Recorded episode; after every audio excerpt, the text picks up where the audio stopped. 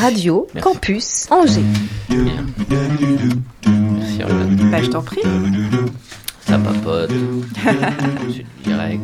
Allô, allô, très bien. Avec Olivier Pia. Et oui, les amis, bonjour et bienvenue dans cet After Work. Encore euh, un parcours, encore une personnalité passionnée, donc passionnante. Un artiste, auteur, compositeur, interprète qui vibre, qui a la chance de rencontrer son public et qui fait le choix de poser le micro, de voir la vie à travers un autre prisme. Après avoir parlé aux autres, après que les autres l'aient écouté, il s'est posé dans un fauteuil et il écoute les autres et il répare ou tente de réparer ou aide autrui avec notamment la Gestalt thérapie. Christophe Belleuil, je te souhaite la bienvenue dans cette émission. Eh ben, merci beaucoup. Avec plaisir, dans Mhm. after work, euh, la grande question, le fil rouge est la suivante. Euh, en étant artiste, ne prenait-il pas déjà soin des autres? Ça, c'est intéressant. Vous avez 4 heures. Heureux d'être. Enfin, vous avez 50 Au minutes. moins 50 minutes déjà, c'est pas mal. Heureux d'être entouré d'Oriane euh, Savouré-Lucas. Bienvenue, Oriane. Merci, cher Olivier. euh, c'est la grande spécialiste du choix. Les podcasts dans lesquels vous l'entendez s'intitulent Avez-vous choisi? C'est sur Oriane Savouré Lucas. Com. Exactement. Pascal Boursier, il arrive, évidemment, il est en voiture, il galère un petit peu aujourd'hui, euh, journée de manifestation. Euh, toi, tu es la, spécialiste du choix, lui, c'est le choix du spécialiste. Pascal, j'avais noté ça, je trouvais ça bien. Je voulais une lui belle dire formule. dans les yeux, mais il n'est pas là. Tant pis pour lui. La réalisation est assurée par l'ami Thomas. Coucou Thomas, sois le bienvenu, merci à toi. After Work de Christophe Belleuil, saison 8, épisode. Non mais attends, 251. Non, mais c'est pas possible. C'est énorme. C'est énorme. Allons-y. L'Afterwork sur Radio Campus Angers. 103 FM, Internet, podcast, est pas, radiocampusangers.com. Ok. Euh, On refait un point sur ton parcours, peut-être pour ceux qui te euh, découvrent. Euh, Le public te rencontre en qualité d'auteur-interprète, je le disais. Comment la musique vient-elle à toi, Christophe? Ah, Et ouais, vaste question. Euh, moi, en fait, avant la musique, j'étais peintre déjà, peintre professionnel. J'étais peintre, ouais, plasticien. Voilà, j'ai fait des études de plasticien à Ah. Rennes. Hmm. Oh, oh, non, l'équivalent, c'est art plastique. C'est la fac. Ah c'est oui. purement la fac. Donc c'est un peu plus euh, cérébral. Et on devient généralement pas forcément un bon dessinateur, pas forcément un bon peintre, mais un bon pédagogue. Donc en gros, c'est la machine à construire des profs. D'accord, des profs d'art De- plastique. D'art plastique, voilà. Et j'étais prof d'ailleurs, euh, j'ai fait comme il fallait. hein. J'ai dû faire ça un an et demi, Ouais. Tout en étant peintre. Et puis j'avais à l'époque 24 ans. euh, depuis un an, en même temps, je commençais à travailler un peu l'accordéon. Et puis euh, quand j'ai Ah formé oui, le groupe, toujours été musicien? Non, non, vraiment, c'est, ça commençait réellement à 23 ans. Pendant mes études d'art plastique. Donc c'était très. J'étais pas du tout fait pour ça, à la limite. hein. Bon, Bah, je va suis dire ça. Bah non, mais je... T'étais peut-être pas fait pour autre chose non plus. Ah bah non, mais moi je pense que je suis surtout fait pour être et non pas pour faire. Ah, sympa, Ah, ça c'est joli, est ça. jolie. Mm. Ah, on la garde celle-là On pour garde, un podcast. garde. là, Ok. Surtout que je suis d'accord. donc, Ce euh, sera un sujet. D'ailleurs, ces sujets, on peut plus l'éviter. Ah bah à non, la on peut limite. plus. On peut plus Et de moins je en moins. Et de moins en moins. Exactement. vrai. En tout cas, tu formes ce groupe qui s'appelle Belleuil. Voilà, j'ai 24 ans, j'ai formé le groupe Belleuil. Neuf mois après, comme un accouchement, j'avais euh, à peu près une vingtaine de chansons, un mois, que j'avais enregistrées sur cassette à l'époque. Neuf mois de répétition et on joue la première fois dans un bar.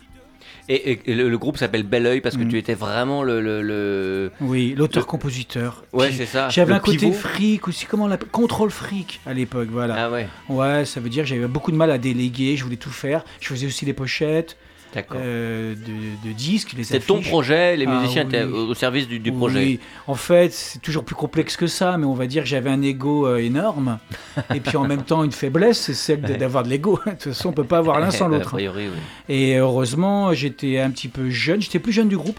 Et j'avais quelqu'un qui était le manager qui Mhm. tout de suite s'est dit Moi, je vais accepter tout ce que tu dis sur le plan de On dit l'artistique. pas moi je, Voilà. manager.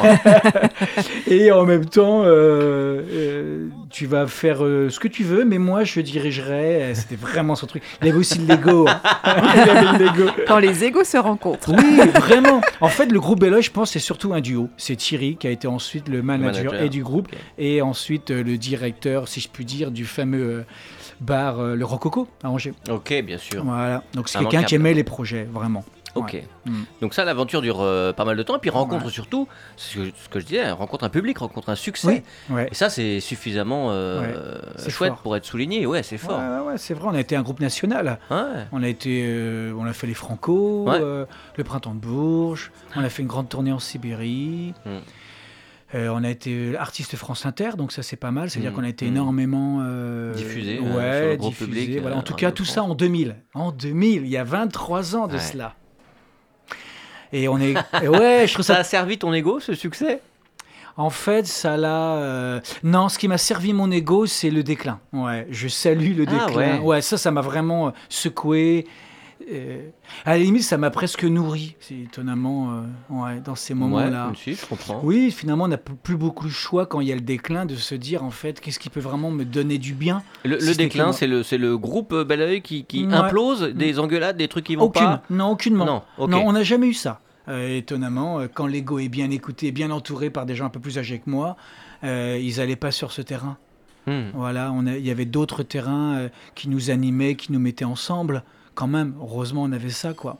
Et qu'est-ce que tu appelles le déclin Enfin, allonge-toi, Oui, le tu seras plus à l'aise. Qu'est-ce que tu appelles le déclin, Christophe Olivier. Oh, je veux bien, ça fait du bien de parler. Je veux bien y retourner en fait. Je veux bien redevenir artiste. J'adorais, on me posait plein de questions. Mais bon, on me posait plein de questions. Je ne m'y connaissais pas. Et vu que les gens se taisaient, j'avais l'impression que ma, ma, ma parole était donc plus importante que celle du voisin. Mais en fait, ça crée plutôt des souffrances. Tu dis redevenir. Est-ce qu'on est, qu'on est, est-ce que c'est un statut en fait? Tu dis redevenir artiste, on l'est euh, intrinsèquement. C'est pas vraiment un métier non plus, artiste. Non. Tu peux d'ailleurs, tu peux continuer à faire des choses. Ah tout bah, en exactement. D'ailleurs, euh, je continue à faire oui, des oui, choses. Bien sûr, j'imagine. Sauf que je, je, les communi- je communique beaucoup moins. J'en ai Mm. moins besoin. Puis, à la limite. euh, C'est un moyen d'expression. Ouais, c'est ça. Je pense que c'est un manque à être. Je pense qu'un artiste n'a pas grand-chose à dire. Voilà, ça c'est vraiment ce que je peux retenir après toutes ces années. Ok. Je pense que j'ai jamais eu grand-chose à dire. J'avais plus à dire un manque. Et ça, quel moteur? Il me manque Mm. quelque chose. Vivre ne suffit pas. Il y a une nécessité de respirer là où ça respire pas. Et là, effectivement, à partir d'un vide, d'un manque, il y a eu une œuvre. Mais en fait, j'ai jamais eu de propos. J'en ai pas. Je pense que la plupart des, des Mm. artistes, en tout cas qui me touchent, n'ont aucun propos. Ils le disent très bien. Moi, je fais. Et si je fais pas, je meurs. Hmm. C'est autre chose que de dire moi j'ai compris. C'est vraiment autre chose. Oui, c'est moins dans la revendication que dans le partage d'expériences de vie et Exactement. d'une traversée, en fait. Oui, je pense que c'est peut-être comme ça qu'on peut reconnaître d'ailleurs certains, Ouais. euh, certains qui n'ont pas vraiment franchi le, le pas de se dire je suis en deçà de mon œuvre. Mon œuvre, c'est tout. Mais c'est pas moi. Moi, à travers, oui, mais je nourris une œuvre qui me dépasse et qui se révèle au fur et à mesure. Voilà, c'était pas écrit au début. Au fur et à mesure, elle s'est révélée à mes yeux. Qu'est-ce que tu appelles le déclin? Et le déclin, en fait, c'est quelque chose qu'on n'a pas vu. D'ailleurs, le pire des déclins, c'est celui qu'on ne voit pas, sans doute. Oh, J'avais qu'une feuille pour prendre des notes, ça va être court. hein. J'apprends plein de trucs. hein. Alors, vraiment, euh, donnez-moi des feuilles. Bon, Fais travailler ta mémoire, On Olivier, forme c'est un beau, moment. un beau duo d'avance parce que moi, je, je suis. Ah oui je- oui, oui, je vois bien. Il y a deux énergies. Je trouve ça très beau. très, très touchant. qu'est-ce que tu en penses, toi, Oriane, avec ton œil de. Moi, je trouve toujours intéressant de voir les, les différents moments de vie. Effectivement, il y a les parties plus visibles, euh, qui sont notamment pour les artistes, qui sont visibles là où il y a des présences sur scène, des discours officiels, des interviews, etc. Hmm. Et puis, il y a tout ce qui se passe en coulisses et qui est tout aussi important et qui qu'on traverse et qui nous traverse aussi. Et c'est ce que tu décris là. Je trouve ça intéressant de voir qu'effectivement, le déclin, c'est parfois pour les artistes Mhm. quand justement la lumière se tamise un peu plus et quand euh, euh, bah, les auditeurs, les, le public euh, s'éloignent d'une manière qu'on qu'on s'explique pas forcément, tout comme on s'explique pas forcément vraiment parfois comment ils sont venus jusqu'à nous au départ aussi. Oui. Hein, c'est un peu Oui. ce que j'entends dans ce que tu Ah, ça nous a là. complètement échappé. Et le début et la fin. Comme Voilà. quoi, qu'est-ce qu'on a vraiment maîtrisé? Qu'est-ce qu'on maîtrise C'est intéressant quoi, parce que tu disais que tu un contrôle fric. euh, et en fait, euh, bah, peut-être que l'apprentissage, c'était ça, c'était d'apercevoir que de lâcher. finalement, euh, bah, il y a... fric, euh, Oh. F- FREA. Ah oui, oui, F-R-E-A-K, K. et non pas le fric euh, Bien F-R-I-C. sûr. Et parfois, c'est peut-être associé, mais on sait pas. Ah oui, ah oui j'ai même pas pensé à ça. Mais effectivement, c'est, je trouve ça super intéressant de voir que bah, on est plus traversé qu'on ne traverse finalement. euh, Voilà, on est traversé par la vie plus qu'on traverse la vie de manière Oui. euh, consciente et, et, et- et décidée et, Oui. et, et comment dire euh, et impulsée. On, on arrive souvent ailleurs que le, le plan de départ en fait. Exactement. Ce qu'on chouette. appelle exactement ce qu'on appelle finalement la vie. Euh, C'est Ouais. elle qui a le dernier mot et on croit toujours un peu la contrôler, peut-être même passer au-dessus, voire devant. Quelle idée d'imaginer que je pouvais passer devant ma vie. La vie allait me Ouais. faire vivre ce, ce dont j'avais besoin de vivre.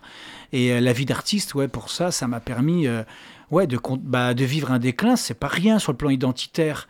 Euh, moi, je confondais un peu ce que j'étais avec ce que je faisais. Normal. Normal, comme beaucoup Enfin, de gens d'ailleurs, je pense. normal. Oui, oui, ça me paraît pas- logique. Et de connaître ça, ce déclin qui finalement est arrivé au début du deuxième disque qui n'a pas marché. Mhm. En fait. Mais nous, on l'a pas vu. Mhm. Du coup, on a, on a mis plutôt de la force là où il fallait. De la puissance. Voilà, c'est ça, où il fallait plutôt laisser faire. Mhm. Nous, on a voulu durcir un peu. Et, pour- et pourquoi hmm, pas un troisième, un quatrième? Bah, du coup, on a fait même un quatrième disque. Ouais, Ouais, c'est ça, Effectivement. hein. Donc, Donc, un euh, deuxième. Quand tu parles de déclin, tu, tu parles de rencontre avec le public, du coup, enfin, de succès commercial. Ah, ah non. euh, non, on n'a jamais vraiment euh, eu vraiment un vrai succès commercial. En plus, c'est plutôt un, un succès d'estime. Bon, Oui.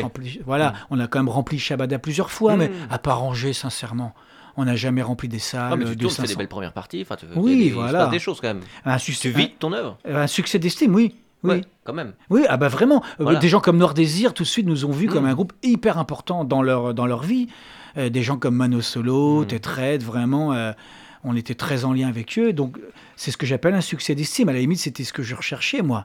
Et après un deuxième album, tu disais euh, Mhm. qu'on va, qu'on va de, de- déclin. Voilà. On va, enfin, cette période de déclin. Euh, Sur le troisième, qu'est-ce que tu as envie de donner? Tu, tu- Et ben, le tu- troisième, on a, on a différemment rencontré la famille Ferré, la- le fils de Mm. Léo Ferré et, sa- et l'ex, l'ex-femme aussi de Léo Ferré. Ils avaient des inédits à nous proposer de- du maître Léo Ferré. Mm. Je trouvais ça extraordinaire. Mm. Finalement, ça durait, c'était une belle histoire, le temps de les rencontrer. Puis le temps de se dire aussi que ces chansons-là de Léo Ferré, aucune n'avait été sélectionnée en fait par. euh, par moi-même sur la fin. Bah non, en Non. fait, parce que elles avaient. C'était oui. des inédits. Si, Ah, si c'était des inédits, c'est que ça aurait dû rester au même endroit, la poubelle. Intéressant. Ouais. Qu'est-ce que vous êtes dit avec ton ego Ouais. après cette période euh, de, Oui. de, de disette Mais oui, après- bah ouais, donc après le quatrième disque qui s'est très mal vendu, et ben voilà, là c'est la fin du groupe, on est à 2006. Voilà, 2006 c'est la fin du groupe.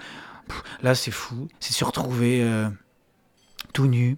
Hmm, tout Ouais. seul Ouais, tout seul. Et étonnamment, la vie m'avait donné quelque chose, c'est deux enfants, l'une après l'autre. Une fille puis une autre. En même temps, je deviens père euh, euh, coup sur coup Hmm. de deux, de deux petites filles. Et je trouvais ça très euh, déstabilisant de me rendre compte qu'on avait encore une date ou deux, allez, sincèrement une bonne quinzaine à, à travers la France. Même si on avait arrêté le groupe, mais on n'en parlait pas. C'était une question financière. Ouais. Mhm. C'est très intéressant ce que tu dis, Oriane, comme quoi euh, il y a le, le devant, il y a les coulisses. Les Mhm. coulisses, c'est quoi? C'est quand il y a un groupe qui pèse autant, eh Hmm. bien, d'arrêter le groupe d'un seul coup, c'est perdre euh, 200 000 euros. Bah oui. On avait des dates à Ça, 25 les 000 gros. euros, nous. hein. Bah oui. Alors que Pascal euh, rentre en scène, évidemment, c'est sa grande spécialité. Non. Attends, je te demande Christophe, Pascal. Oriane, tu Bonjour. connais Thomas, évidemment. Enchanté. Euh, le, le, le- le succès se partage, tu le disais. Est-ce que le déclin se partage? On, on parle de groupe, évidemment, des gens avec qui tu, as, tu formais le groupe. Ouais. Ah merde. Ça se partage pas, ouais. Et je corrige, c'est 3 000 euros les dates, pas euh, Oui. 25 000, non. Oui. C'est 3 000 euros. Je. euh, Salut Voilà. tout le monde. Ouais, ça va. Ça va Je tiens à dire une chose.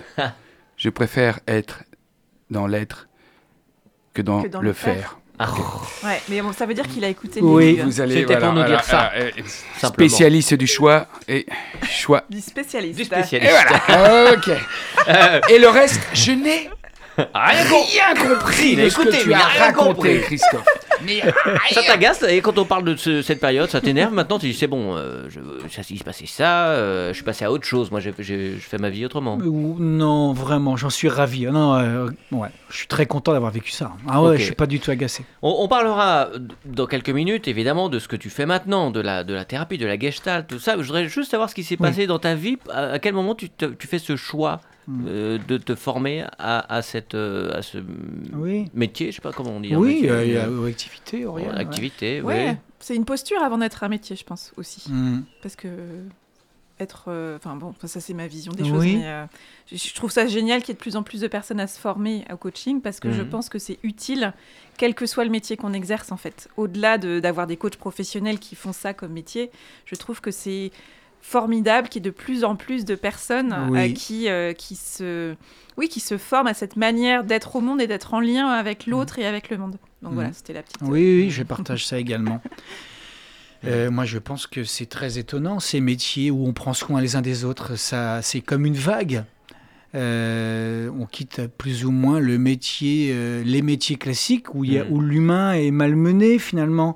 Euh, donc c'est peut-être normal Ouais. de se dire, moi je pars alors parce que il n'y a plus vraiment de sens. Je pense que la perte de sens, c'est ça, me semble-t-il.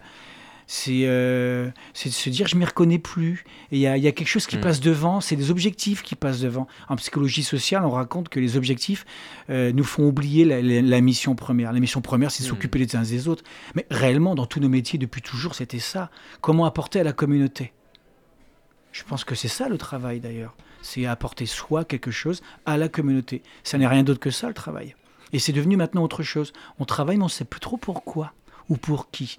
Du coup, on le quitte. Et, et l'idée, c'est de faire un. Pour moi, la révolution, ça serait un burn-out, réellement, un vrai burn-out, mais que tout le monde se le dise le même jour, en fait. Le burn-out, là où c'est Un Big violent. Bang en fait. Voilà. Le Un burn-out, burn là où c'est violent, c'est qu'une personne se dit c'est à cause de moi. C'est moi qui, qui, euh, qui ne va pas bien. Hmm. Ce fameux lundi matin, tout le monde a pris leur voiture et moi je reste à la maison. J'arrive même pas à me mettre debout. On se sentirait coupable de sa propre euh, euh, condition. Mais si tout le monde se disait je reste au lit lundi matin, ça change tout. On change le monde en trois semaines. Il y a moins de Voilà un problèmes. programme. Quand- voilà là un programme. Quand, quand ils étaient, quand ils étaient tous paysans Oh là là, là là. au, Moyen Âge, on se posait moins de questions, franchement. C'est vrai. voilà. Voyons. Quoi. Mais on dit d'ailleurs que le burn-out est. euh, Oh là là. Eh, anglais. Burnout. Anglais, ah bon Burnout. Ah, Dehors, le burn. burn-out quoi. On fait tous un burn-out. Ah, oui, oui. burn-out. Euh, c'est souvent des gens qui ont des objectifs, des projets, euh, de l'intelligence et de la compétence Oui. euh, qui, font, euh, qui font des burn-out parce que bon, celui qui travaille, qui se pose pas de questions, il a aucune raison de faire un burn-out. C'est les personnes Oui. surinvesties Moi, et les, les battants. Non, moi non plus, je suis pas prêt d'en faire un. Et- Ras les tulipes quoi. Non, vous êtes des hommes heureux. C'est ce qui est Ah. plus difficile. Effectivement. Vraiment. Encore faut-il On le euh, savoir le sont, ils sont gentils. Mm. Ils sont gentils. Ah, qu'ils sont gentils. Euh, donc, ce, alors, ce, ce choix, toi, il, s'est- il y a, t'as hésité entre plusieurs choses après avoir euh, fait ce métier euh, artistique, même si tu continues à le faire Oui. d'une manière. Euh, Bah, euh, moi, j'avais oh, déjà je eu. l'i- pas mes phrases aujourd'hui. Euh, Oui. Il l'a bien compris. J'ai fait un burn-out de la question. Là, parce que- La bougie s'est éteinte. Euh, plus confidentiel. Dis donc. euh, en fait, bon, je sais pas comment ça m'est venu. J'avoue, je l'ai pas choisi. Bah, un Mais- peu comme le fait d'être artiste. Tu t'es dit, tiens, je vais faire, euh, je sais pas, euh, dans les métiers euh, peut-être Mhm. euh, du, du son, de l'image. Ou... Ah non, non, pas du tout. non, hein. pas ça. Ah non, terminé. Non, mais déjà, je pense que quand j'étais chanteur, effectivement. Prof de dessin. Ouais. Euh, aussi. Ah, ouais. Ouais, parce que déjà, il y avait des gamins. Il y avait des gamins où je voyais qu'ils étaient euh, un peu coincés dans des postures. Bah, en plus, j'étais prof de collège. Je sais pas, je voyais des, des gamins en souffrance, mais ça se disait pas. Ce qu'on vit aujourd'hui, d'ailleurs, aujourd'hui, ça n'est rien d'autre qu'un burn-out. Un gamin qui dit Je ne veux plus jouer à- au jeu de la machine. Je rentre plus dans la machine. Il y a trop d'angoisse, trop de pression en fait. Un gamin, c'est ça souvent. Un gamin qui dit je ne suis plus à ma place, c'est souvent quelqu'un qui veut dire aussi, mais parce que ma place on me la donne plus. Il y a trop d'injonctions, trop de pression. Mais on, je- la- on laisse la place aussi au burn-out. À force de dire aux gens, euh, tout le monde fait un burn-out, les gens qui ne font pas un burn-out se sentent pas nor- normaux en Exactement. Bah, et ça. fait. On s'écoute trop parfois. mais c'est très bien. Tu sais ce que ça va donner, Olivier Merci, Ça professeur. va donner comme un deuxième monde, un monde bis, où chacun va choisir vraiment son métier. Donc c'est pas quitter le monde du travail, c'est reconstruire le monde du travail Mhm. juste à côté. Juste à côté. C'est-à-dire à côté d'un, d'un, d'un restaurateur qui se dit Oh, quand même, je comprends pas, les chefs, ils veulent plus bosser. Ils veulent plus Mhm. rien branler. Non, mais t'imagines, nous, euh, nous, on se plaignait pas à leur âge. Et puis souvent, moi, j'essaie de leur dire Ah oui, très bien. Puis je sais que, tu- que vous travaillez peut-être dans la restauration, me semble-t-il. Et souvent, je dis simplement Mais oui, mais en fait, est-ce que, t'aimerais, est-ce que tu souhaiterais ça, toi, maintenant si, si, si tu recommençais le métier Ouais, peut-être pas quand même. Bah oui, peut-être pas quand même. Ouais. Bah les jeunes, ils disent Bah peut-être pas du tout. Pas démarrer plutôt que de. se Bah à la limite, pas démarrer. Mais oui, la, The Big Coyote, c'est exactement ça. Mm. Heureusement. Ou démarrer autrement. Démarrer autrement. On a tous Écrire envie de bosser. histoire. On a tous envie de faire quelque chose. De contribuer. Mais il y a peut-être aussi contribuer. parfois, peut-être que Oui. des fois on, on se plaint alors qu'il n'y a pas lieu vraiment de se plaindre. On n'est pas si malheureux que ça.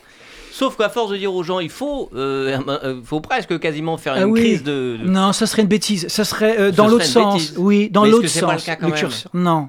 Ah, oh, Parfois, je sais pas la réponse. pas Ouais, je sais pas la réponse. Ok. Personne n'a la réponse autour de cette table, évidemment. Parce que la question n'existe pas. Non.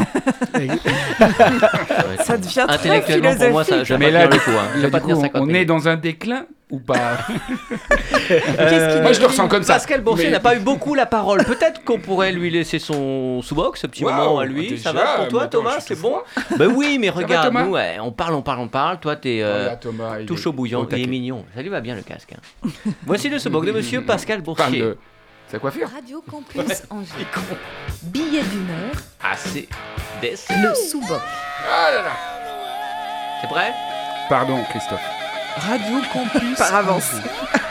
Pour tout ce que Il y a un disclaimer. Afternoon, after worker équeuse, mécréants de France et de Navarre, bien la bonne fin d'après-midi, pas facile. Pas facile de passer après Christophe Belleuil dans cette émission parce que le mec il est un peu juste brillantissime. Style, tout ce qu'il fait, il réussit. Vous savez, c'est un peu le blond du sketch de Galen Mallet. Et en huit saisons d'Afterwork, on en a eu dans ce studio des gens brillants. Mais alors là, ça dépasse tout ce qu'on avait imaginé. La classe mondiale, peut-être même le champion du monde avec Chris Bebel. Ouais, ouais. Tu permets, Christophe, que je te rebaptise le temps de cette lamentable chronique, histoire de te descendre un peu du piédestal sur lequel je t'ai posé depuis des années, depuis le temps que je connais tes chansons. Ah oui, oui, oui, dis donc, bah première faille, hein, t'es plus tout jeune, mon gars. Comment ça, comment ça, il est dans la force de l'âge? Ah bah voilà, toujours des excuses. Bref, le Chris Bebel, il a réussi tout ce qu'il touche. Puis, qu'est-ce qui, qui- Ouais, ouais, bah tu vois, moi aussi. Qu'est-ce qui cause bien dans le poste, et puis j'ai pu m'en rendre compte dans la voiture. Il nous fait monter le niveau et l'audimat de l'émission vers des sommets. Alors évidemment, moi j'arrive la gueule enfarinée avec ma chronique pipi caca. Je comprends que pour l'auditeur, c'est c'est assez déceptif. Oui, tu m'excuseras, Chris, mais j'essaie moi aussi de dire des beaux mots. Merde. En, euh, donc, oh oui, ce moment est assez déceptif. On baisse en gamme. Comme Marion, paix à son âme. Oh là, elle est belle celle-là. Et alors, qu'est-ce qu'ils vont Ah se oui, dire ça y est, je l'ai. tu l'as Désolé pour le décalage. Ouais, ouais. Et alors, qu'est-ce qu'ils vont se dire, ces pauvres auditeurs et podcasteurs qui écoutent en ce moment même? Ils vont se dire Ah, le pauvre chroniqueur en péril devant Chris Bebel. Eh ben, tiens, ça m'inspire. Ça m'inspire ceci. Chroniqueur raté. Je ne suis qu'un attardé. Je suis le monstre de l'afterwork, un homme de petite vie, tout cabossé, mais qui pourtant n'aime rien tant que rendre les gens heureux. Devant toi, Christophe, je me sens disgracieux. Parce que chroniqueur et chroniquer tous les jeudis, c'est séduire son auditoire. Séduire Anna Dora, Marie-Hélène et Gauthier et Monsieur Williams et Marina. Oh, Marina a tombé un corps. Oh, nous avons vécu une si belle histoire ensemble. Marina, une femme qui me fuit maintenant. Elle court de plus en plus. Je ne suis jamais assez bien pour elle. Pourtant, avant, Marina et moi, c'était à nos amours, un amour salement chouette. Avec Marina, on faisait des Dalai Lama. Oui, vous savez ce que ça veut dire faire une Dalai Lama? C'est quand on dit suce ma langue. Sauf que moi, à l'inverse du Dalai Lama qui a demandé ça à un enfant, moi avec Marina, ce n'était pas répréhensible. Elle était majeure et de sa promo en plus. Bref, avec Marina, c'était très chaud. On n'arrêtait pas. De vrais lapins. On faisait ça partout. Même sur la table de chevet. Nous étions les amants les plus chauds de la planète. Que nous est-il arrivé? Ben, elle ne m'aimait plus. Elle m'a dit Tu bois trop, tu tues notre couple, tu es le vin de l'assassin. Et puis, t'es rock, Coco, et moi, j'aime pas les rockers. J'ai dit Ok. Je vois. Elle a dit Non, justement, tu ne vois pas le monde. J'ai dit Quoi? Je ne vois pas le monde Tu rigoles quoi? Tu ne sais même pas à quel point je le regarde. Non, m'a-t-elle dit C'est fini, elle a détourné le regard. Elle ne supporte plus que je la regarde dans ses yeux. Alors je me suis dit Non, mais ressaisis-toi Avance Alors j'ai marché pour réfléchir, pour oublier, et j'ai pardonné. Et finalement, je ne souhaite plus qu'une chose qu'elle soit aujourd'hui mon amie. Eh bien, voyez-vous, avec mon air con et ma vue basse, je viens, sans en avoir l'air, de placer 30 titres du sieur Belleuil dans ce petit texte sans prétention. Ça remonte un petit peu le niveau, non hein Mais c'est pas très drôle tout ça finalement, et pourtant, c'est pour ça qu'Olivier Pia ne me paie pas pour faire de la vanne, du calembour. Qu'est-ce que je pourrais trouver en rapport avec l'invité? Bon, alors il est thérapeute, pas évident. Euh, il fait quoi De la Gestalt thérapie, l'invité? Gestalt, euh, c'est allemand ça. Ah, ça me fait penser à un truc qu'on disait quand on était gamin. Hein? Tagenberg Gestalt Eh oui Le jeu de mots On dirait l'allemand et en même temps il y a un sens français. C'est ce qu'on appelle un trompe-oreille. Une phrase difficile, souvent monosyllabique, qui donne l'impression d'être en langue étrangère ou d'avoir un autre sens. Eh C'est vrai ça Jouons un peu, les amis d'Angers Allez Voilà Je remets 10 balles dans le nourrin. Est-ce que vous avez, vous, des trompes-oreilles Style une Ouais. phrase que tu dis rapidement, on sent qu'il y a un autre sens. Ah. Qu'est-ce que vous avez appris dans, dans les, euh, dans les cours de récré Euh, Pinisho Wanishba et Bunish Niuniba. Wow Ah, Très bien Il y a un double sens? Bah, En fait, la pi niche o, loa nishba, libu niche nio niba. Ah, Redis-nous ça D'accord. Pinisho Wanishba et Bunish Niuniba. Wow Vous en avez les gars J'ai strictement la même, c'est les Farfada, il avait chanté, c'est magnifique, un Ah, groupe angevin. dingue. Ouais. Ah ouais bah, Ok. bien sûr. T'en as Ah, Vous en bah, avez Moi j'ai un petit chabit classique, mais je suis pas sûr que ça rentre dans la catégorie. Ah, euh, ok, je regarderai. T'as des Natacha. Natacha, pas son chat, pas chat qui s'échappa, ce qui fâcha Sacha. Eh ouais Ou ah, alors, Les chaussettes de l'archer du ciel. voilà, des choses comme ça difficiles à dire. T'as tiqué quand Cathy t'a quitté. Ou alors il y a Là, ma on moto est qui a dératé. euh, Bref, bref, bref. Vous voyez comme on se marre quand même avec Pascal Boursier. Oh, c'est la poilade assurée.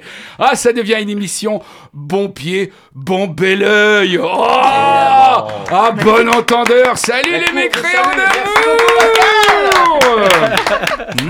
Mon Dieu Quel- Tu as C'est inspiré génial. le père Boursier, dis donc. Ah ouais, c'est extraordinaire. Eh, merci Pascal. Quelle énergie, Oh, quel sourire, quelle force, vraiment quoi.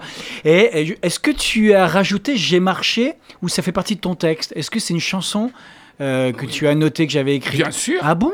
Parce que j'ai jamais pas. enregistré celle-là. Je l'avais donnée à JP D'accord, Newbé. c'est lui qui l'a chanté. C'est lui qui l'a chanté. Moi je l'ai. Par enfin, contre, sur. Internet, elle est, elle est référencée. créditée à Monsieur Christophe Ah Belleuil. oui, oui, bien Voilà. sûr, j'en suis l'auteur, bien sûr, Voilà, clairement. C'est pour ça. Merci Pascal. Euh, et bravo. Oh là, oh, le blanc. Non, mais le type est barjot quand même.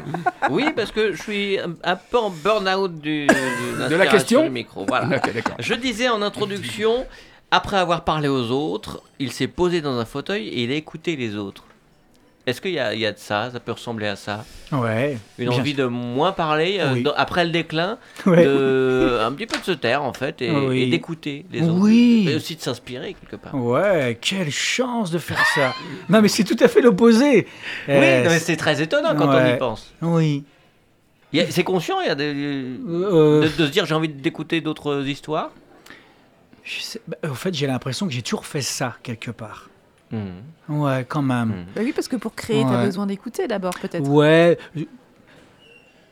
Non, je sais pas. Ah, je je sais même pas. Je sais même pas. Ouais, je sais même pas. Je pense que j'écoutais quand j'étais gamin, tout petit. Et, euh, et ça s'est jamais arrêté, que et que c'était évident d'écouter les gens là où ils étaient, à l'endroit où ils étaient, mais je savais Mhm. pas quoi en faire. Hmm. Je sais, c'est ce qu'on appelle les signaux faibles. Je sais les percevoir. Maintenant, j'ai mis les mots. Les signes faibles, c'est quand quelqu'un a, au son de sa voix, sa manière dont elle se place, il y a quelque chose qui va pas. Hmm. Et toujours, ça me touche, ça. Mais voilà, je me disais, bah, c'est peut-être comme ça qu'on peut se. Là, c'est c'est des ressentis que tu as depuis toujours Ou là, tu es en train déjà de nous parler de la formation que tu as ou Non, non, cas- gamin, euh, j'étais très inquiet pour les autres, qui- très inquiet pour Ah ma ouais, famille. Très empathique. Oui, Hmm. ouais. Et peut-être que cette sensibilité m'a permis après d'écrire, voilà. euh, Certainement. Voilà. Mais du coup, c'est comme, euh, quelque comme si j'avais déjà été entraîné gamin. C'est une vieille histoire. Je pense qu'on m'a entraîné à ça, gamin aussi. C'est non seulement une faculté, mais ça vient aussi de l'environnement. D'ailleurs, la Gestalt ne dit que ça. Donc maintenant, je pourrais rajouter des mots de la Gestalt. Qu'est-ce que la Qu'est-ce Qu'est-ce que la ouais, Gestalt ouais. Oh, attention, on y va ou pas Bah, on y va, faut- on va continuer à revenir sur toi de temps en temps, mais dire, qu'est-ce que la Gestalt? Et ta rencontre avec la Gestalt Est-ce que tu es- tu t'es formé à la, à la, à la psychothérapie, tu es Ouais. tombé sur la Gestalt, ou est-ce que tu connaissais la Gestalt et t'as dit c'est ça que je veux faire? Je connaissais pas la Gestalt. Moi, je me suis formé au- à un DU coaching à Luco. Même au collège? Tu ne disais Mm. pas la Gestalt euh, comme toi, tu Tagenberg-Stadt. Voilà, Gestalt. Gestalt. Et en fait, c'est une ville. C'est une ville Ah oui. Ouais. Gestalt? Non, ouais, enfin, au, au, au Tagenberg-Stadt, Ah. euh, c'est une ville allemande, finalement. Très bien, il a une, Voilà. c'est une émission culturelle. hein. Accent. Émission Ouais. culturelle, Ouais, ouais. De tous les accents. hein. Ouais. Alors, Ouais, moi je suis venu à pour faire un DU coaching il y a 5 ans à Luco parce que euh, précédemment, euh, entre le déclin et Luco, bah, il a fallu faire autre chose. Et moi je me suis passionné par la, la formation pour adultes. Donc voilà, soit auprès de familles rurales, soit le CEFRAS, soit l'IFORIS, et puis dernièrement aussi le centre de... Le, comment on appelle ça Parce que je vais bientôt partir. Non, je vais pas en parler du coup. Ah, je crois que tu c'était des méthodes, le CEFRAS et le. Non, non, non, vraiment, c'est pas du tout ça. Ouais. Voilà, moi j'ai- j'aime bien former aux ateliers d'écriture, aux pratiques narratives, au dessin, à l'art-thérapie, enfin plein de choses que j'aime. Et, euh, et généralement, euh, bah, comment transmettre les, les outils, ça m'a toujours intéressé. Mais je me disais aussi que d'être face à un groupe, euh, il y avait encore cette idée que des personnes n'étaient pas forcément bien individuellement. Et je me, je me suis dit, j'aimerais bien euh, Ah intégrer- les intégrer au groupe. Et je me suis dit, bah, pourquoi pas le coaching? Le coaching, j'avais imaginé le team building, vous savez, animer oui. euh, des groupes où chacun a sa place, Bien où il n'y a pas de. Voilà. je- Puis en fait, très vite, non, non, c'est pas du tout comme ça que ça s'est passé. Au bout d'un mois, je me suis rendu compte que le coaching, c'est surtout individuel et que c'est pas être Ouais. face à une classe ou à un groupe. Et, euh, et du coup, l'idée, c'est de faire accoucher l'homme de lui-même. Et ça, j'ai trouvé ça assez incroyable.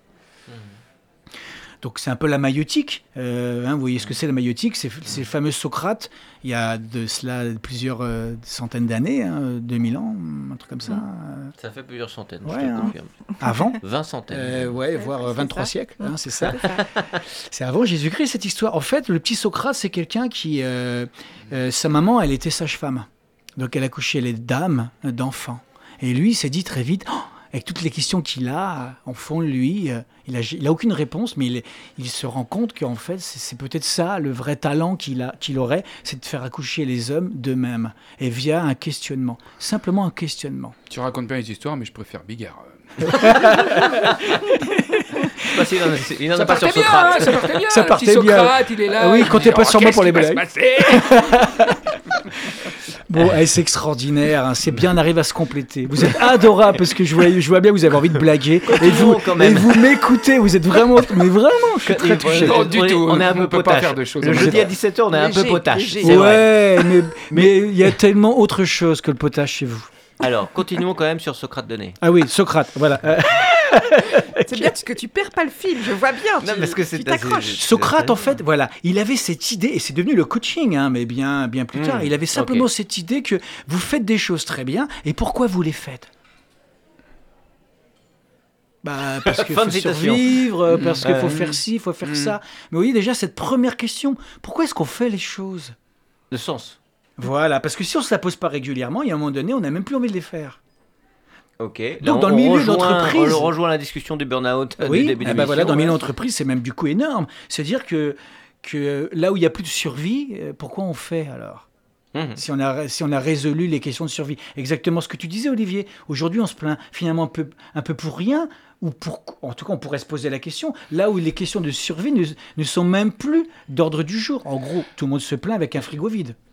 Oui. Quand je dis tout le monde, une certaine France. Je vais me permettre un Hein. tout petit peu Oui, d'être provocateur. C'est-à-dire qu'effectivement, et les jeunes, alors euh, le grand mot, est, ça y est, il est, il- est les jeunes en ce moment, donc moi j'en ai aussi mes jeunes de ma famille, Oui. c'est-à-dire mes enfants, Oui, se posent des questions. oui, Je trouve ça extraordinaire. oui. C'est-à-dire qu'ils se posent Hmm. des questions, mais quasi sur tout.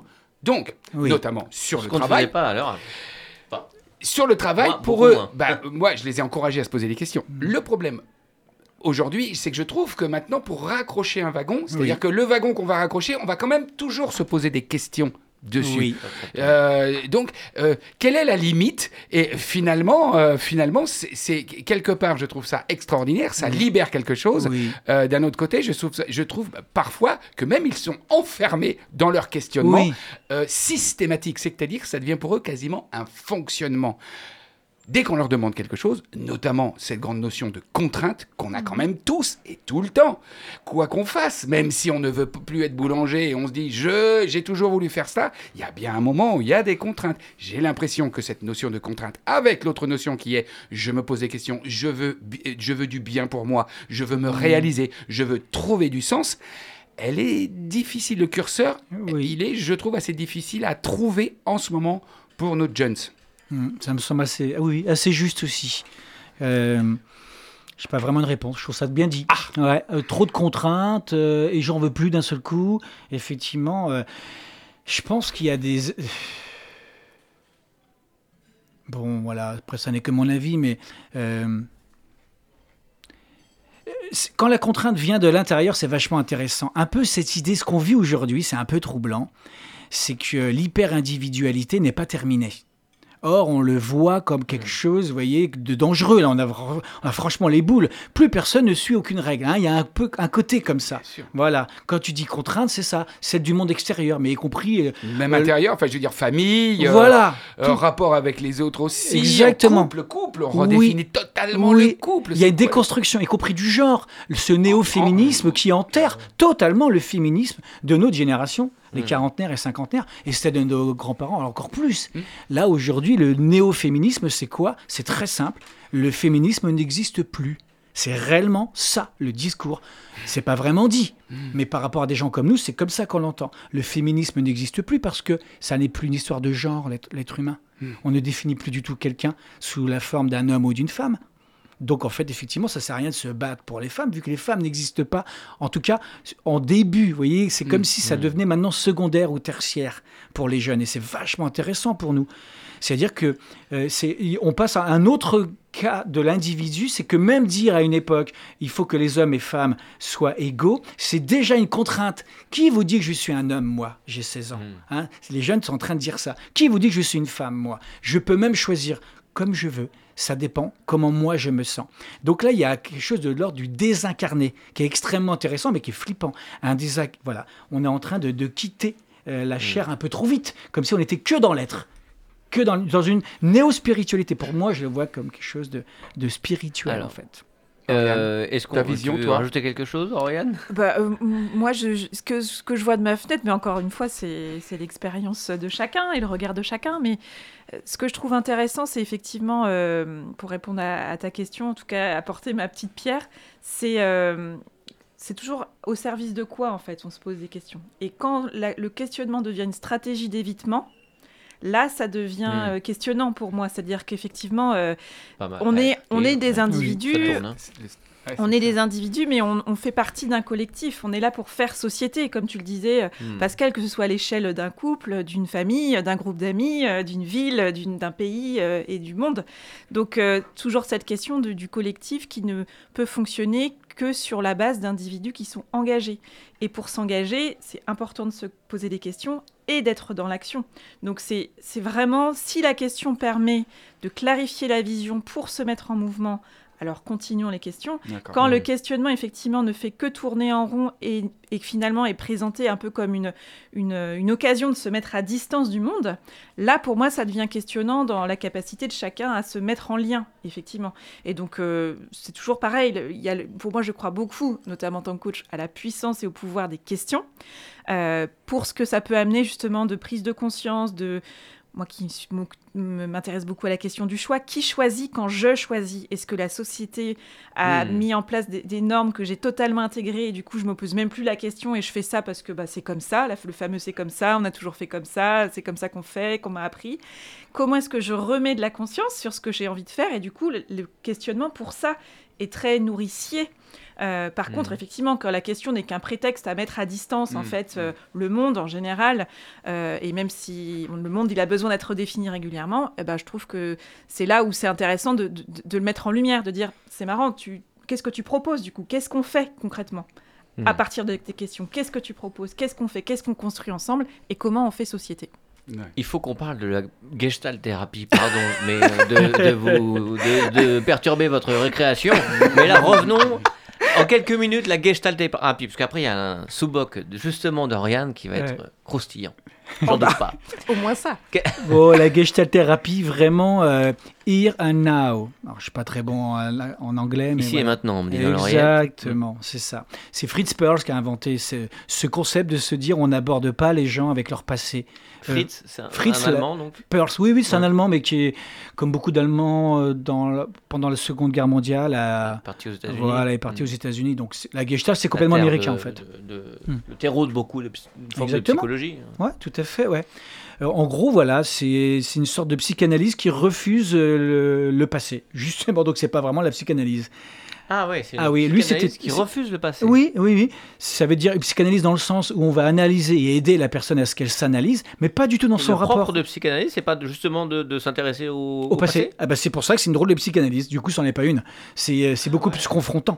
Ça veut dire que lorsqu'une personne raconte sa vie, Fritz Perls, il lui disait simplement s'il te plaît, ta vie, tu la mets de côté parce qu'en fait, tu peux raconter ce que tu veux. Puis à la limite, tu es le spécialiste de ta vie. Tu as raison en fait. Mais Hmm. par contre, je, vais, je te demande qu'est-ce que ça te fait quand je te dis ça. D'accord. Et là, tout de suite, c'est confrontant. Et puis tu réponds pas. Qu'est-ce que tu ressens là? C'est c'est une thérapie assez frontale? Ah, c'est très frontal à l'origine. Ah bah oui, c'est l'ici et maintenant. Qu'est-ce qui se passe ici et maintenant? Qu'est-ce que tu évites là? Qu'est-ce que tu évites? Pourquoi tu regardes à côté? Et ça te fait quoi quand je te dis ça? Hmm. Parce qu'en fait, tous nos problèmes, d'après Fritz Perls, tous nos problèmes, qui, qui d'ailleurs viennent du passé en partie, sont toujours venus dans l'ici et maintenant, lorsque nous avions 5 ans. C'est dans l'ici et maintenant que nous avons été blessés. Toutes les défenses que nous avons euh, établies entre nous et le monde, ça s'est toujours fait dans l'ici et maintenant. Hmm. Et en fait, c'est encore en train de se faire. Un adulte, c'est quoi? C'est encore un, un enfant blessé qui continue à utiliser le même moyen de défense. Le même moyen de défense. Donc, on va l'interroger dans la relation. Le psychothérapeute en gestalt thérapie, il parle presque autant que les clients ou le patient. D'accord. Ah oui, parce Tu- que toi, on- tu ne fais que de la gestalt? ah oui, que la gestalt. Ouais. Je travaille avec la personne. Je lui dis tout le temps ce que je ressens et je l'invite à dire ce qu'elle ressent. Tout le temps, tout le temps. Et au début, il n'y a pas de mots. Parce qu'en fait, on n'a pas l'habitude de dialoguer avec, avec le monde émotionnel. Et on ne parle que de ça. Et on sait que les, les psys ont forcément, je crois que c'est euh, chaque année ou un peu plus, des, des, des référents psy euh, qu'ils vont voir eux-mêmes pour euh, suivre une. euh, comment on appelle ça, ma foi? Une, une supervision, tu veux Une dire? supervision. Oui. Merci beaucoup, Christophe. Est-ce que toi, tu as une supervision Ah oui. également, mais spécifique à la gestalt Ah oui. Tu as un gestalt thérapeute aussi Ah bah tout à fait, qui a Ah, été un de mes formateurs. Et qui te renvoie aussi beaucoup de questions et ça te fait un choc à chaque fois. Ah il, faut, il faut qu'il y ait du choc. Tout à fait. Il me dit là, euh, va, euh, je, t'invite à aller voir, euh, à continuer ta thérapie, par exemple, ce genre de choses. Ça aussi, c'est quelque chose qu'on continue. C'est deux choses différentes. Et c'est obligatoire dans nos métiers, c'est de continuer Oui. à être en thérapie et en Voilà. même temps continuer à être supervisé. Ce qui n'est pas la même chose. Hein. Ah, pardon. Ah voilà. Ok. Je vois bien par rapport aux gens qui ont vu en thérapie, ils confondent souvent, Ouais. ils m'en parlent. Ouais, Non. ouais. La thérapie, c'est entre nous Ah et oui, nous. oui. La supervision, c'est entre nous et La le patient. pratique. Voilà. Ok, ou le client, d'accord Il y a effectivement beaucoup de choses qui sont en train de se jouer entre nous et le, et le client. Et le superviseur, il est, il est simplement là pour nous dire, là, tu vas le réviser en thérapie. Nous, on travaille que pour le client. Et donc, c'est deux... Bon, ça donne envie de vraiment ans. de creuser de Mhm. cette Ouais, c'est fascinant. Mais je voudrais laisser euh, euh, un petit instant quand même à Oriane Savouré-Lucas dont nous allons euh, nous délecter du sous-boc. Merci Thomas. Sous-boc. Radio Campus Angers. Billet d'humeur, le sous-boc. L'afterwork. Mais c'est ça. C'est bon les gars, vous êtes prêts? Pardon J'étais en train de me faire superviser par Pascal. Ah écoute, je me prenais un savon. En gros, je me prenais un savon, ça veut dire. Bon, est-ce que moi je suis très contente en fait parce qu'aujourd'hui on parle beaucoup d'écoute, on parle beaucoup de, de signaux faibles, on parle beaucoup de questions. Et je ne sais pas si vous, vous êtes du genre à, à demander euh, l'avis des personnes de votre entourage quand vous avez un choix à faire, une décision à prendre. Non. Non? Christophe Mhm. Je pense que c'est important, oui, mais... tu, ouais. tu le fais aussi? Euh, Parfois, oui, oui. Parfois. Mhm. Pascal? Pascal? Pardon. Mauvais élève. Oh, le mauvais Jamais, élève jamais, Jamais, façon, grave. on m'a interdit de le faire, Merci. donc euh, voilà. Je- Je suis bien élevé, ma mère m'a dit Déjà, surtout, tu vois, quand c'est pas sa jamais. rubrique, lui par exemple, il écoute pas. Par Il exemple. Mais c'est intéressant. On va voir que justement, il y a une question qu'on nous pose, qu'on peut être amené à, à poser régulièrement quand on est face à un choix qui compte, c'est qu'est-ce que tu ferais à ma place? Quand on est confronté à un obstacle, une difficulté, un challenge, une question, le premier réflexe est souvent de nous mettre en quête du bon conseil, de la bonne méthode, de la bonne solution. Comme si on espérait enfin trouver et appliquer la bonne recette pour résoudre notre problème. Et je suis frappée par une chose, la majeure partie du temps, et souvent pour les questions les plus fondamentales de la vie, nous cherchons la solution à l'extérieur. C'est un peu comme si on, on farfouillait frénétiquement sur les étagères d'un rayon de supermarché en mode mais elle doit bien être cachée quelque part, la solution, bon Dieu de bois. Et lorsqu'il s'agit de soi, des grandes questions de la vie qui visent à nous définir, à nous positionner face au monde et dans la vie, du genre euh, quelle, direction prendre pour que la suite du chemin ait un sens, que puis-je faire pour vivre une bonne vie, comment donner forme à ce projet qui me tient à cœur, qu'est-ce que je dois faire, ce réflexe de vouloir trouver des réponses à l'extérieur de nous-mêmes me questionne beaucoup. Alors, bien sûr, s'inspirer des autres, faire résonner ces questionnements, ces hésitations en les partageant avec d'autres personnes est souvent nourrissant et utile. En revanche, je m'interroge, pourquoi ajoutons-nous du bruit au bruit et de l'agitation à l'agitation en sollicitant si souvent et dans une telle ampleur l'avis de notre entourage? Et dans le même temps, pourquoi négligeons-nous si souvent le temps de la résonance intérieure? Vous savez, cette façon de prendre le temps d'écouter, le bruissement délicat et les notes souvent fluettes de nos propres réponses intérieures.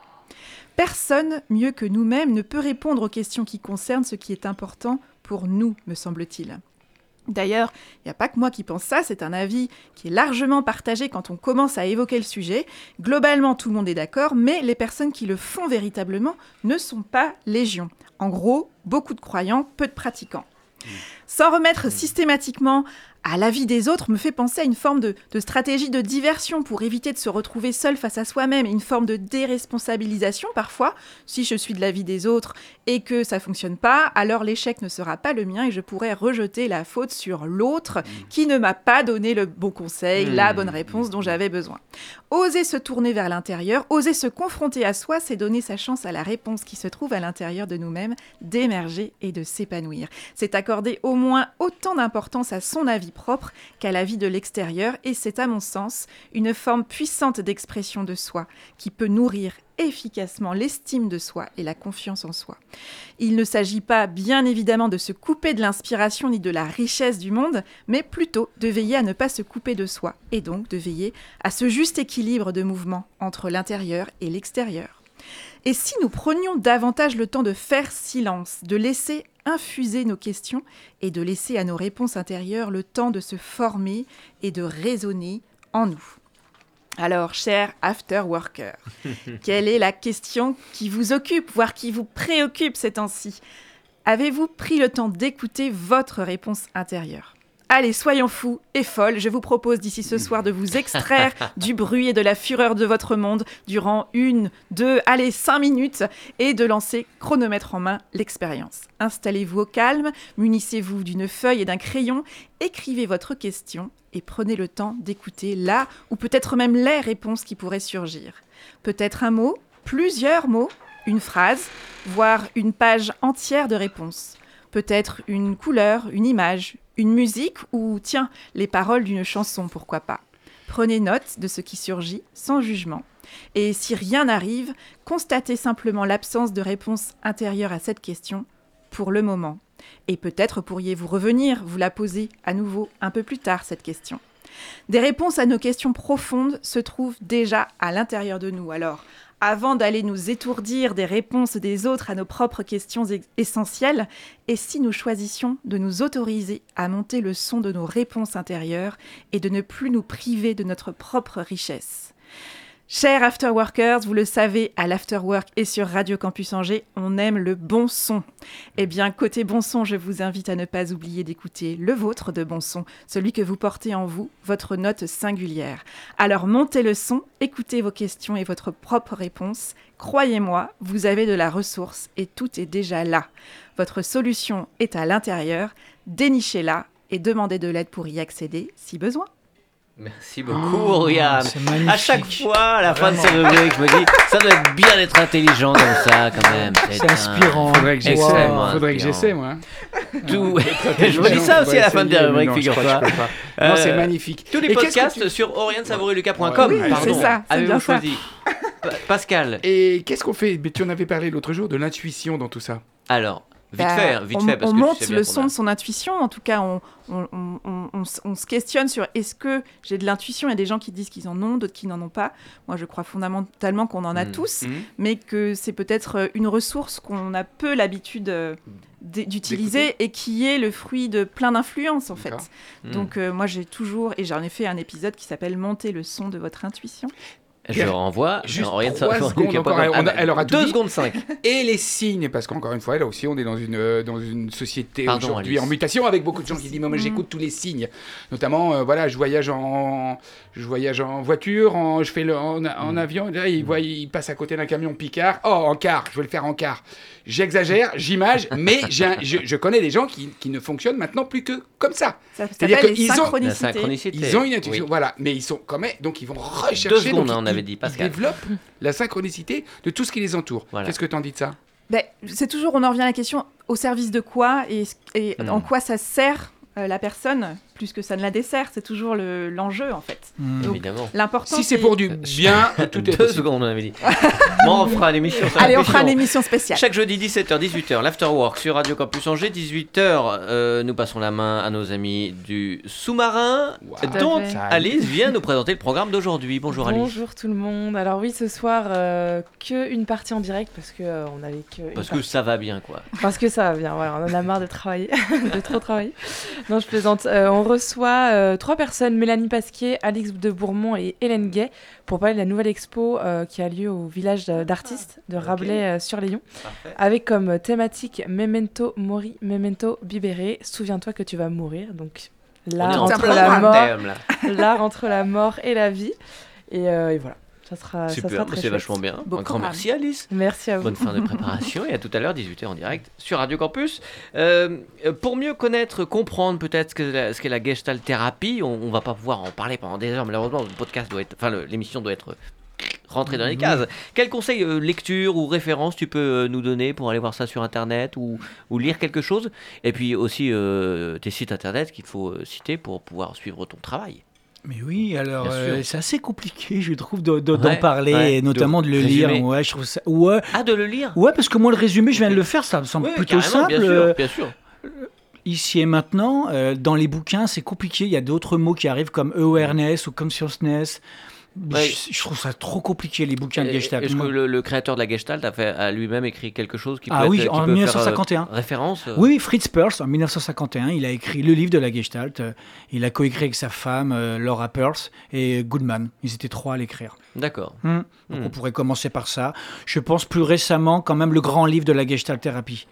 Voilà, c'est écrit par des Français, mais je me souviens plus. Ils sont 16 thérapeutes gestaltistes à proposer leur vision. Donc déjà là, c'est peut-être un peu moins, euh, euh, un peu moins théorique, plus dans la Hmm. pratique. C'est important de comprendre qu'est-ce qui se passe dans la pratique. C'est très Hmm. étonnant. Et toi, tu travailles sur ton site internet à expliquer un petit peu tout ça? Il y a des choses, des, un des- peu, mais je fais C'est ça. c'est surtout. euh, Ouais, ça se fait en fait l'un en face de C'est l'autre. surtout l'endroit où on peut trouver tes coordonnées pour te Voilà. rencontrer. Voilà, c'est ça. En gros, si, euh, si on commence à souffrir, c'est qu'on commence à avoir raison dans sa vie. C'est ça. Ah Et ouais. à un moment donné, l'idée de la gestalt, c'est bah oui, effectivement, vous n'avez pas raison. Bah oui, comme tout le monde. Bel oeil, thérapeute. Ouais, c'est ça. Point. Et faire. Pas mal. Euh, Il y a un moment qu'on aime bien ici. On, on baisse la lumière, on se met dos à dos. Comme on est quatre, ça va pas être facile. Et une musique s'installe. Thomas il connaît ça par cœur. Il le fait si bien. Et c'est Pascal qui prend la parole. Christophe, euh, au niveau de la Gestalt, euh, êtes-vous plus euh, Karl Lagerfield ou un autre créateur? J'ai pas compris ma question, donc euh, je- Peut-être une autre question, peut-être. Non, c'est juste que je ne sais pas. Je, Je- cherchais un truc Ce qui compte, c'est la question, Pascal. Oui. Et, et quoi donc pour? Ah, J'aime énormément cette question également. En parlant de table de chevet, Christophe, qu'y a-t-il sur votre table de chevet en ce table. moment Faut que je réponde Ah oui, là oui. Ah oui, vous répondez du tac au tac en plus. Là. Ah, je peux pas me planter sur on toutes mes va. Ah, questions. d'accord, d'accord, d'accord, d'accord. Euh, les, les- les croyances, sur les croyances, un bouquet sur les croyances de Lipton. La, la théorie des croyances, hyper intéressant. De qui Lipton, Comme le thé. comme le thé. Ah, ok, très Voilà. Euh, Christophe, euh, votre vin de l'assassin, ce serait lequel? Anjou, Bourgogne? Euh, Anjou, euh, vin naturel. euh, ouais, vin Bio naturel. Ouais, biodynamique. Très bien. Au moins. Au moins. Christophe, avec quelle Oh, oh, personne vivante ou ayant existé vous aimeriez partir sur une île déserte? Avec quelle personne vivante? Ah oui. Oh, pas du tout. euh, je sais pas, quelqu'un de gentil, quoi. Quelqu'un de Plutôt que quelqu'un de gentil. Et si vous partiez avec quelqu'un euh, de fiction Tiens, quelqu'un qui n'existe pas, un personnage. Elle Avec est- qui aimeriez-vous partir Oui, je sur une île déserte Elle est très bonne, elle est très belle cette question. Ah bah oui. Ouais, il faut, il faut, faut se dépêcher. Jésus. Oui, bah bien sûr. Oh De fiction, on a dit.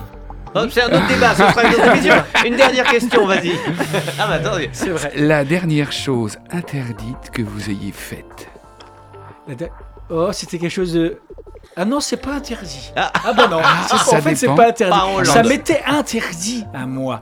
Voilà, Ah. c'est ça. Ça, c'est une bonne question à Vous se poser. fumé des choses C'était quoi ou- C'était quelque chose de sexuel. Ah D'accord, ok. Mais vu qu'il y avait Très bien. vraiment Géné- aucun souci. euh, Générique et on rappelle les actualités. de- Mais vous revenez, vous revenez très vite, Christophe. pour parler sexualité, j'aimerais tant.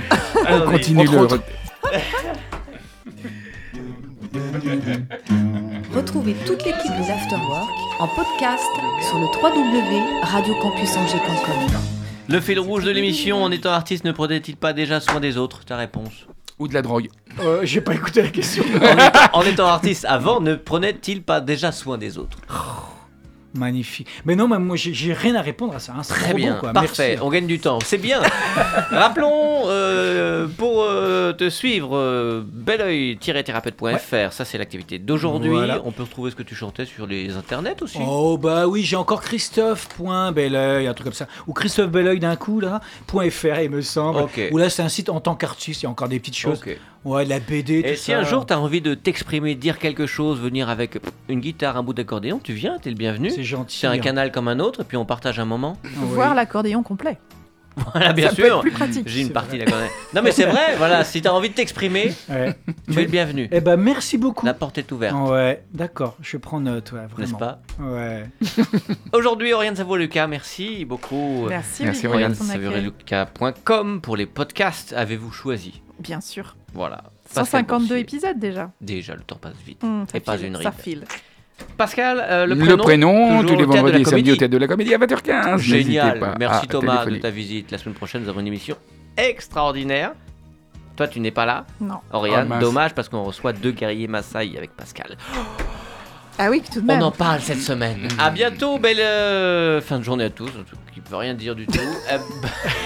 Euh, Bref. Il a dit bel oeil Ciao. pendant une heure et là il arrivait, il Belle. arrive plus. Dès qu'il dit belle, il y Merci a œil Thomas. qui vient Merci beaucoup à vous tous. euh, merci.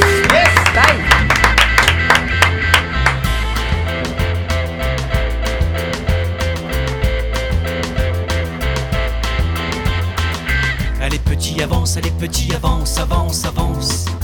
Allez petit avance, allez petit avance. Le corps nu comme un verre, couvert d'or et de glaise. Tu as connu la source, des rivières féminines. Tu as goûté le ventre, tu as bu de son eau. Nourrisson, nourrissant, tu es le nouveau-né.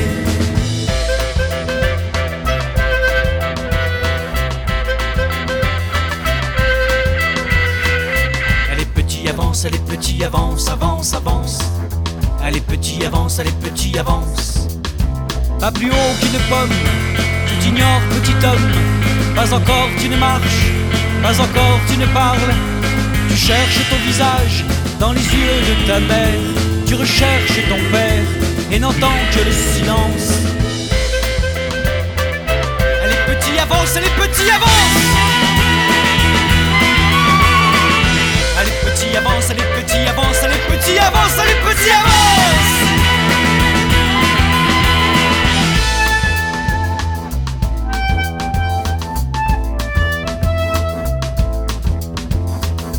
Allez petit avance, allez petit avance, avance, avance. Allez petit avance, allez petit avance. Puis des ombres sont venues, penchées sur ton berceau. Elles t'ont pris dans leurs bras, elles t'ont lavé les pieds Saupoudrées de talc blanc, leurs mains gantées sur ton dos. Redresse ta colonne, redresse-toi petit homme.